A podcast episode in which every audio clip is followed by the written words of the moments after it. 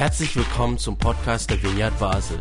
Mit einer Online-Spende auf unserer Website kannst du unsere Arbeit und Vision finanziell unterstützen. Vielen Dank fürs Mittagen und viel Spaß beim Zuhören. Gut, das Thema heute ist Jesus folgen bis in den Tod. Das ist vielleicht ein krasses Thema, aber wir gehen ja zusammen osterwärts. Und in dieser Predigt werde ich einen Text aus dem Lukas-Evangelium mit euch lesen. Und ich werde versuchen, ihn anhand vier Themenbereichen, die ich darin gefunden habe, zu erklären. Till hat letzte Woche in seiner Predigt gesagt, dass Jesus den ganzen Weg gegangen ist, ohne ein Schlupfloch zu suchen. Er hat alles gemacht, was Gott ihn aufgetragen hat, ohne Wenn und Aber. Bis vor dem Hohen Rat, bis vor Pilatus, bis auf Golgotha, bis ans Kreuz, bis in den Tod. Und dann schauen wir aufs Thema und fragen uns, diesen Jesus sollen wir folgen? Und meine spontane Antwort lautet dann, ja klar, denn wir wissen ja jetzt, dass Jesus Tod nicht das Ende war, sondern den Anfang. Da wäre ich ja schnell fertig mit meiner Predigt. Aber die Frage, ob wir Jesus folgen wollen und wie und wozu, das geht viel tiefer. Lass uns zuerst auf den Predigtext schauen. Er steht im Lukasevangelium in Kapitel 9, die Verse 57 bis 62. Es sind die letzten Verse von einem sehr langen Kapitel, in der viel passiert. Höhen und Tiefen. In diesem Kapitel kündigt Jesus zweimal seinen eigenen Tod an. Und in den Versen genau vor dem heutigen Predigtext lesen wir, dass Jesus und seine Jünger durch Samaria reisen. Und sie sind müde und sie wollen irgendwo einkehren. Aber sie sind nicht, sie sind nicht willkommen. Sie werden abgelehnt, weil sie dort einfach nicht willkommen sind. Und Reisende abzulehnen war damals ein No-Go für die damalige Zeit. Jesus wurde schon damals nicht überall mit offenen Armen empfangen. Ich komme später nochmal darauf zurück. Predigtext, ich lese aus der Hoffnung für alle Übersetzung. Während Jesus mit seinen Jüngern unterwegs war, wurde er von einem Mann angesprochen.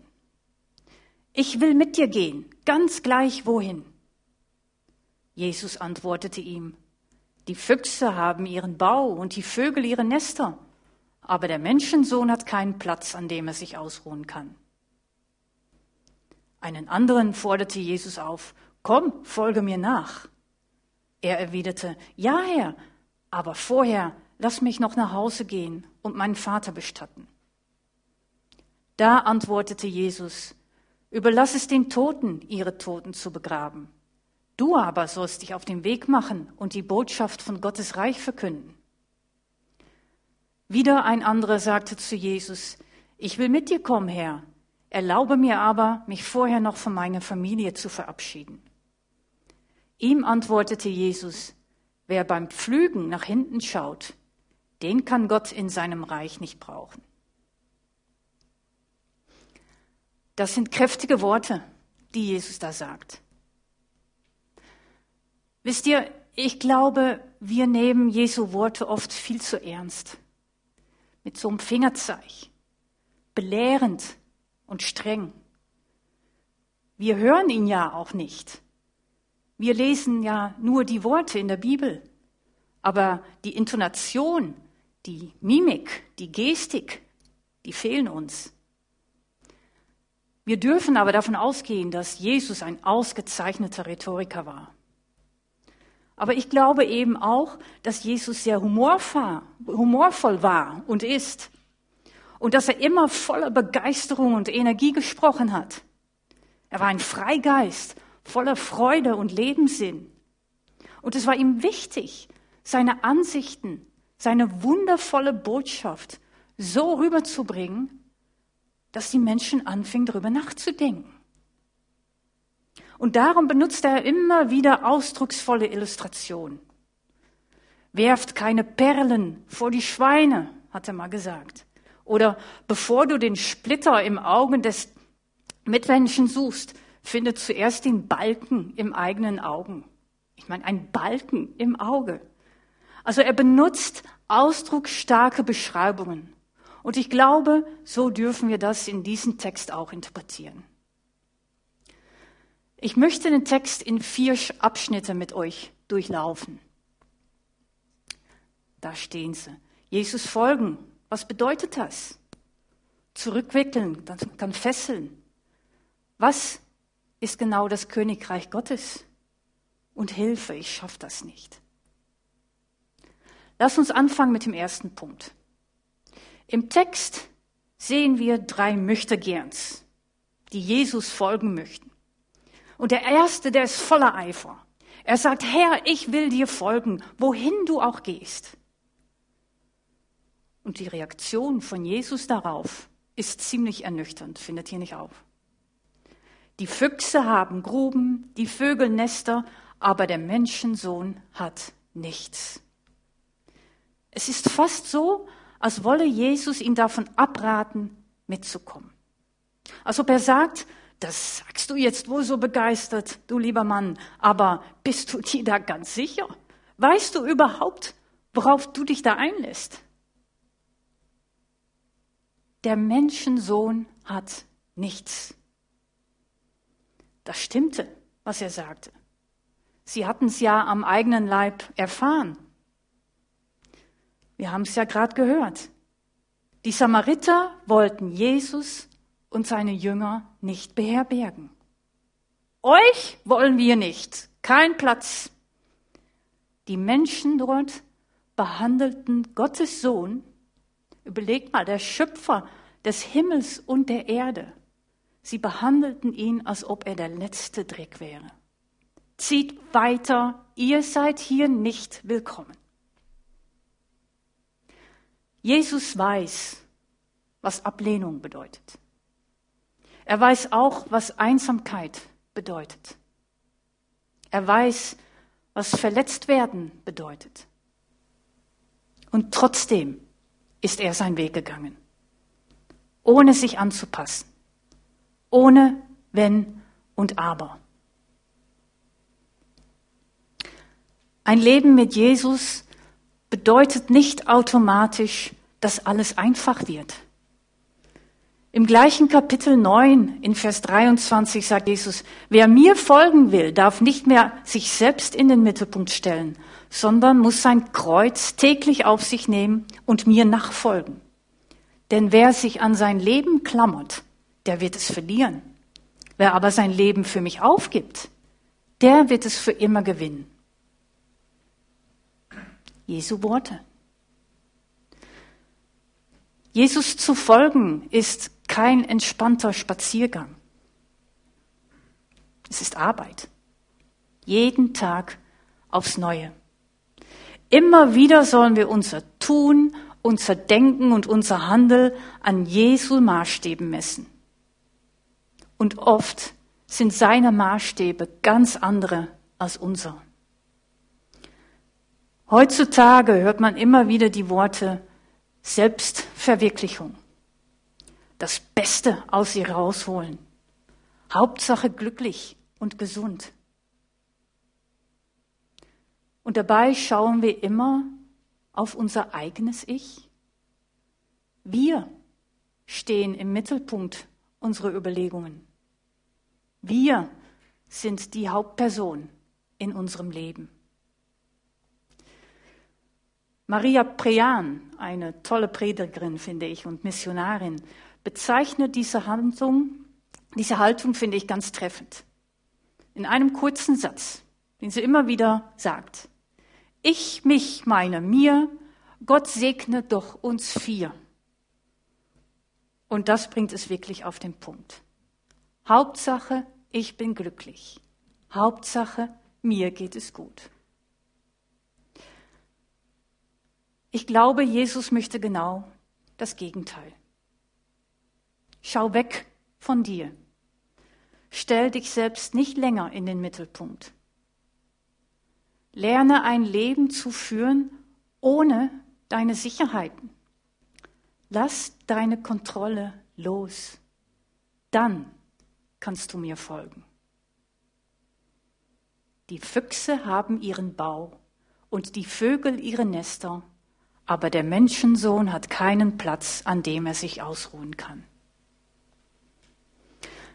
Ob der Erste möchte gern Jesus gefolgt ist oder nicht, darüber wird nichts berichtet. Aber die Frage ist, wie entscheidest du dich? Jeden Tag aufs Neue. Welchen Maßstab benutzt du? Ist dir dein Recht, dein Recht haben wichtig? Egal, ob es dazu, dadurch zum Bruch kommt oder zum Streit? Willst du dein Leben bequem gestalten und triffst du Entscheidungen, bei denen es für dich möglichst angenehm bleibt? Oder triffst du Entscheidungen, weil du spürst, dass es die richtige sind, auch wenn es dadurch unangenehm werden kann? Kommen wir zum zweiten Punkt. Die beiden anderen Möchtegerns möchten zwar mitkommen, haben aber vorher noch wichtige Sachen zu erledigen. Der eine möchte seinen Vater begraben und der andere möchte sich von seiner Familie verabschieden. Völlig nachvollziehbar, oder? Finde ich schon. Und da empfinde ich Jesu Aussagen schon als ziemlich erschütternd. Überlass es den Toten, ihre Toten zu begraben. Und wer beim Pflügen nach hinten schaut, den kann Gott in seinem Reich nicht brauchen. Ich glaube, Jesus stellt es so krass dar, um einen Punkt zu machen. Er versucht uns klar zu machen, dass wir nicht in unsere Trauer oder in unsere Vergangenheit hängen bleiben sollen. Natürlich darf man traurig sein, wenn jemand stirbt. Natürlich darf man sich verletzt fühlen, wenn Unrecht begangen wurde. Und natürlich darf man weinen, wenn man sich einsam fühlt. Aber wir sollen nicht darin hängen bleiben. Ich musste erst einmal schlucken, als ich las, lass die Toten ihre Toten begraben. Ich musste an Guido denken, mein erster Ehemann, an die Zeit, als sein Zustand immer schlechter wurde. Und wir wussten, dass er innerhalb weniger Wochen sterben wird. Er hatte Leberkrebs. Im März haben wir noch fröhlich unsere Silberhochzeit gefeiert. In April waren wir auf Hochzeitsreise. Und im Juni bekamen wir die Diagnose. Danach folgte eine erfolgreiche OP, wobei wir wieder Hoffnung bekommen. Die, der ganze Tumor wurde entfernt. Aber bei der Nachsorge, Nachsorgeuntersuchung im September bekamen wir die Nachricht, dass es in der Leber eine Explosion von neuen Tumoren gegeben hat und dass wir in Wochen denken mussten.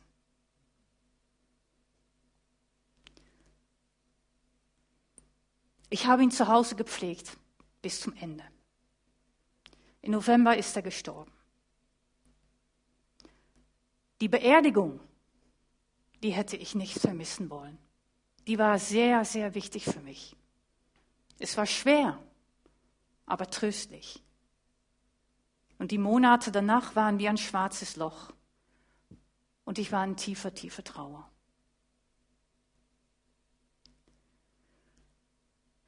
Den Satz, Lass die Toten ihre Toten begraben, ist von einer beispiellosen Radikalität.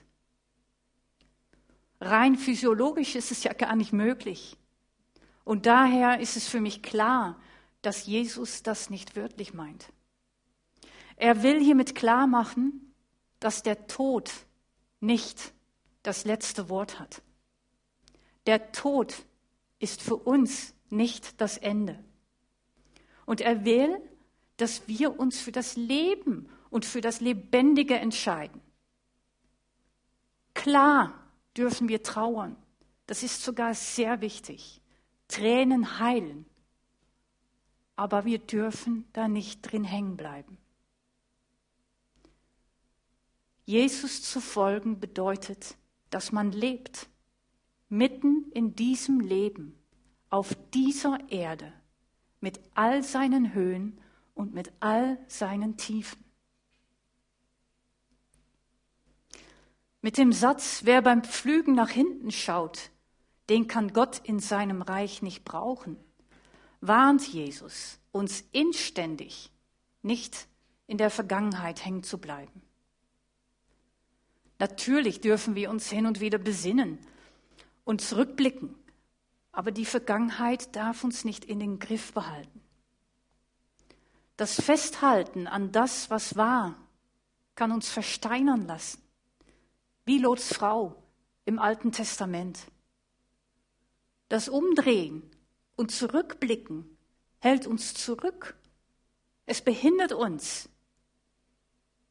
Wir kommen nicht mehr vom Fleck. Wir kommen einfach nicht voran.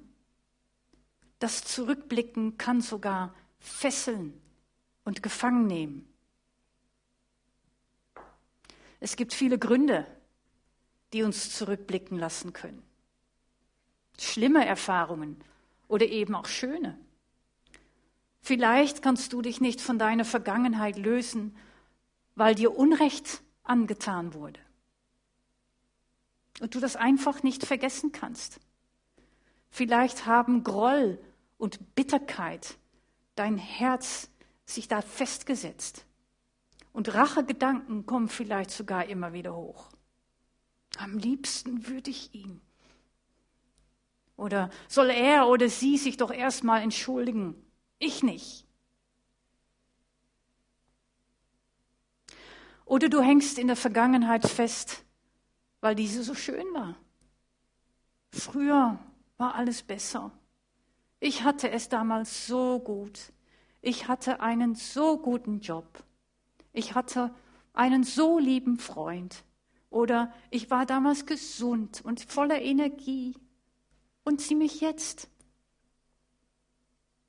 Und du bist vielleicht traurig, dass jetzt alles anders ist.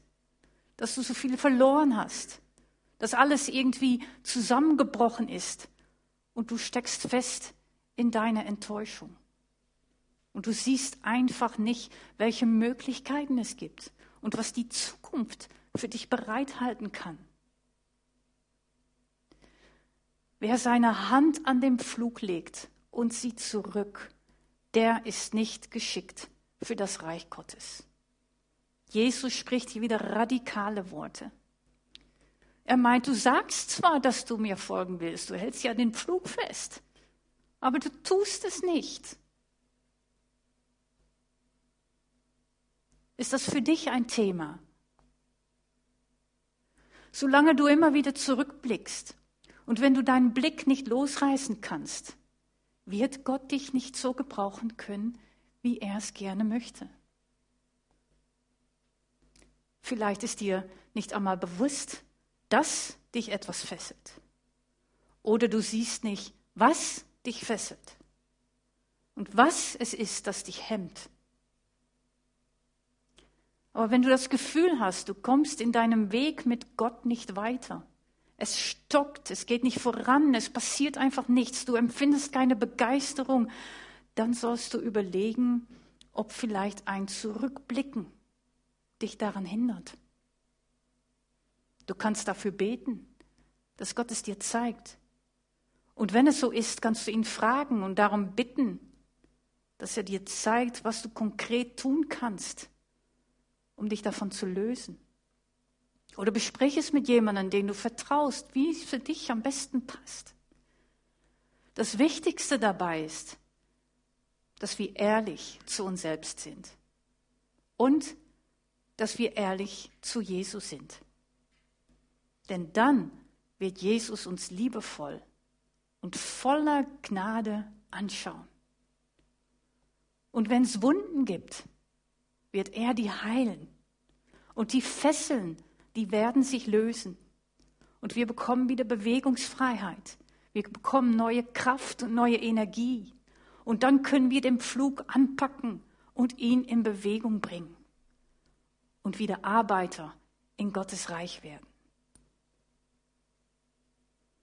Und damit komme ich zum dritten Punkt. Gottes Reich.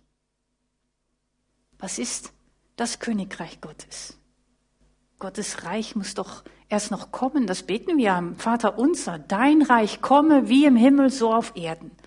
Also, man könnte denken, Gottes Reich ist noch gar nicht da. Und wenn wir in den Nachrichten hören, was in dieser Welt alles geschieht, dann sieht das auch nicht unbedingt nach dem Königreich Gottes aus.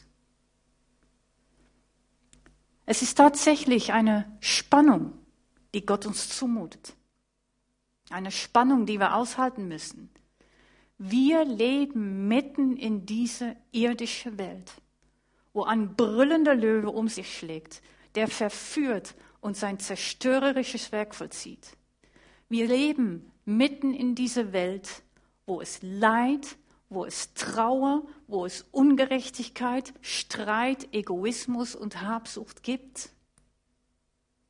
Aber wir als Anhänger von Jesus Christus, wir, die Jesus folgen wollen, wir, wir gehen osterwärts. Und am Kreuz hat Jesus Unglaubliches vollbracht. Er hat sein Leben freiwillig hergegeben. Er hat den Tod ins Auge geklickt und hat es durchgezogen. Er ist verlassen worden, er wurde erniedrigt, gequält, er wurde wie ein Stück Vieh nach Golgotha getrieben und dann ist er gekreuzigt, gestorben und begraben. Aber am dritten Tag ist er wieder auferstanden. Er hat den Tod besiegt und hat damit den Weg für uns freigemacht. Er hat uns den Heiligen Geist geschenkt. Und damit hat er dafür gesorgt, dass das Reich Gottes jetzt schon da ist. Hier, mitten unter uns. Die Fülle, die steht noch aus. Es kommt noch zu einer Vollendung, wenn Jesus wiederkommt. Und bis dahin will er uns gebrauchen. Bis dahin braucht er willige Helfer und Arbeiter. Er will uns gebrauchen, indem wir seine Zeugen und sein Licht inmitten dieser teilweise kaputten Welt sind. Aber wie macht man das konkret? Wie kann ich pflügen im Reich Gottes? Wie kann ich mit meinem Leben ja, mich von Gott gebrauchen lassen? Ein gutes Beispiel dafür ist, finde ich, Maria, die Mutter von Jesus. Als der Engel Gabriel ihr erzählt hat, dass sie schwanger werden wird, obwohl sie unverheiratet war und mit vielen Problemen rechnen musste, gab sie folgende Antwort. Ich will ganz für Gott da sein. Es soll so geschehen, wie du es gesagt hast. Maria musste mit vielen nachteiligen Folgen rechnen. Mit Ablehnung, mit Leuten, die nichts mehr mit ihr zu tun haben wollen. Schwanger und nicht verheiratet. Das ging ja gar nicht. Mit Unglauben. Was werden ihre Eltern wohl dazu sagen? Ihre Geschwister? Was ist denn das für eine Geschichte, die du uns da erzählst? Sie wird damit gerechnet haben müssen, dass sie ausgelacht und ausgerufen und nachgerufen wird mit schlimmsten Schimpfwörtern. Dennoch sagt sie ja. Ja, ich will für Gott da sein. Sie akzeptiert ihr Schicksal. Gott hat nicht alle verzaubert, damit alle nett zu ihr sind und es einfach für sie wird. Nein, die Umstände, die blieben, wie sie waren. Sie wird es schwer gehabt haben. Und dennoch akzeptierte sie ihr Schicksal. Und damit ehrte sie Gott. Uns wird höchstwahrscheinlich kein Engel besuchen. Also Was können wir tun? Wir können unser Schicksal akzeptieren, wie schwer und ungerecht sie sich auch anfühlen mag. Anstatt eine Entscheidung zu treffen, die vielleicht gut für uns ist, aber von der wir ahnen, dass es nicht Gottes Wille ist. Wir können Leute aus unserer unmittelbaren Umgebung von Jesu Liebe erzählen und von der guten Nachricht, dass er uns gerettet hat. Und wir dürfen erzählen, dass er unsere Sünden vergeben hat und dass der Tod nicht das letzte Wort hat. Und wir können mit unserem Leben, mit unserer Geschichte zeigen, dass es immer Hoffnung gibt. Ja, manchmal bin ich voller Tatendrang und denke ich, ja, lieber Gott, ich möchte, hier bin ich, gebrauche mich, ich bin bereit, ab heute wird alles anders. Aber oh weh, oh weh, ganz ehrlich, oft fühle ich mich auch sehr mit den drei Möchtegerns aus dem Predigtext verbunden. Und damit komme ich zum vierten und letzten Punkt. Hilfe, ich möchte gern aber ich schaff's nicht.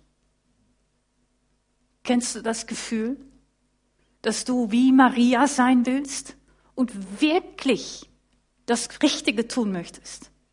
Dass du nach deiner stillen Zeit sagst, ja Gott, ja, ab heute werde ich mein Schicksal akzeptieren, ohne Heulen, ohne Wein, aber noch keine zwei Stunden später brüllst du schon wieder rum, ertrinkst in Selbstmitleid und glaubst, du wirst nie wieder glücklich. Oder kennst du das Gefühl, dass du denkst, ich explodiere vor Tatendrang? Am liebsten möchte ich alles stehen und liegen lassen und, was weiß ich, was ganz Großes nach Afrika, ein Hilfswerk anfangen. Manche Leute sind so visionär. Oder bleiben wir in Basel, etwas weniger spektakulär. Ich hab's auf dem Herzen, ich möchte einen Tag weniger arbeiten und dafür ehrenamtlich tätig sein. Aber dann holt dich die Realität ein und fängst nachzudenken und zu überlegen und nach einigem hin und her, hm, nee, ich traue mich nicht, ich kann doch nicht nach Afrika, ich kann meine Familie doch nicht im Stich lassen. Oder ich kann nicht weniger arbeiten, ich muss doch Geld verdienen.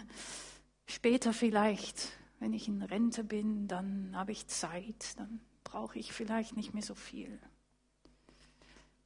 Und dann schauen wir in den Spiegel und sehen uns in uns den Möchtegern, der versagt hat und wieder fühlen wir uns unzureichend.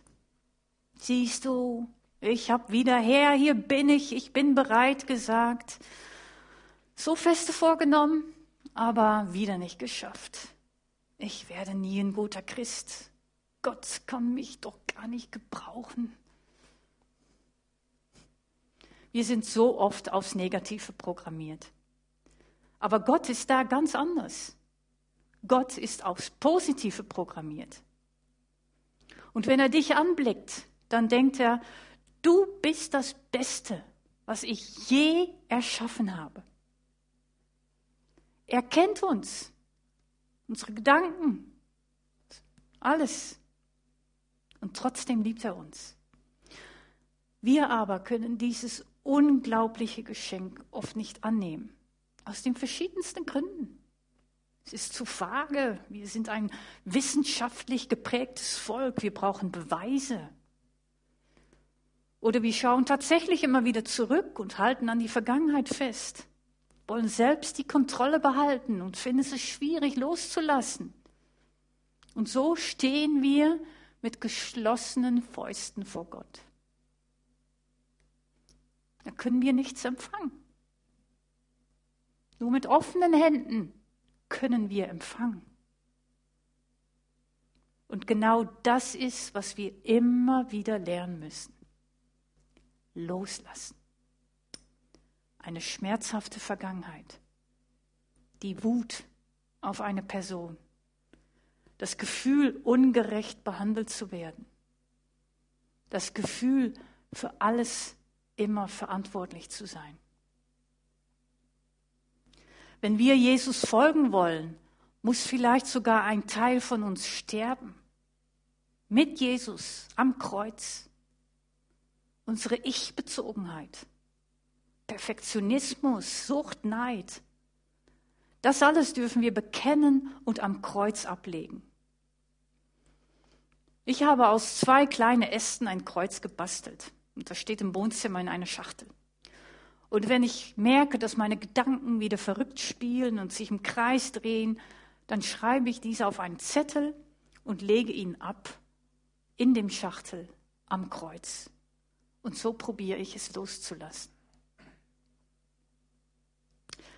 Wir dürfen leben aus Gottes Barmherzigkeit. Jesus ist die Liebe in Person. Und er will nur eins, dass wir ihm vertrauen. Wir dürfen jeden Tag neu anfangen. Jesus folgen ist eine tägliche Entscheidung. Jesus folgen bedeutet lieben und vertrauen. Gott lieben, dein Nächster lieben wie dich selbst. Also auch dich selbst lieben und immer wieder loslassen, was uns fesseln will. Im Vertrauen.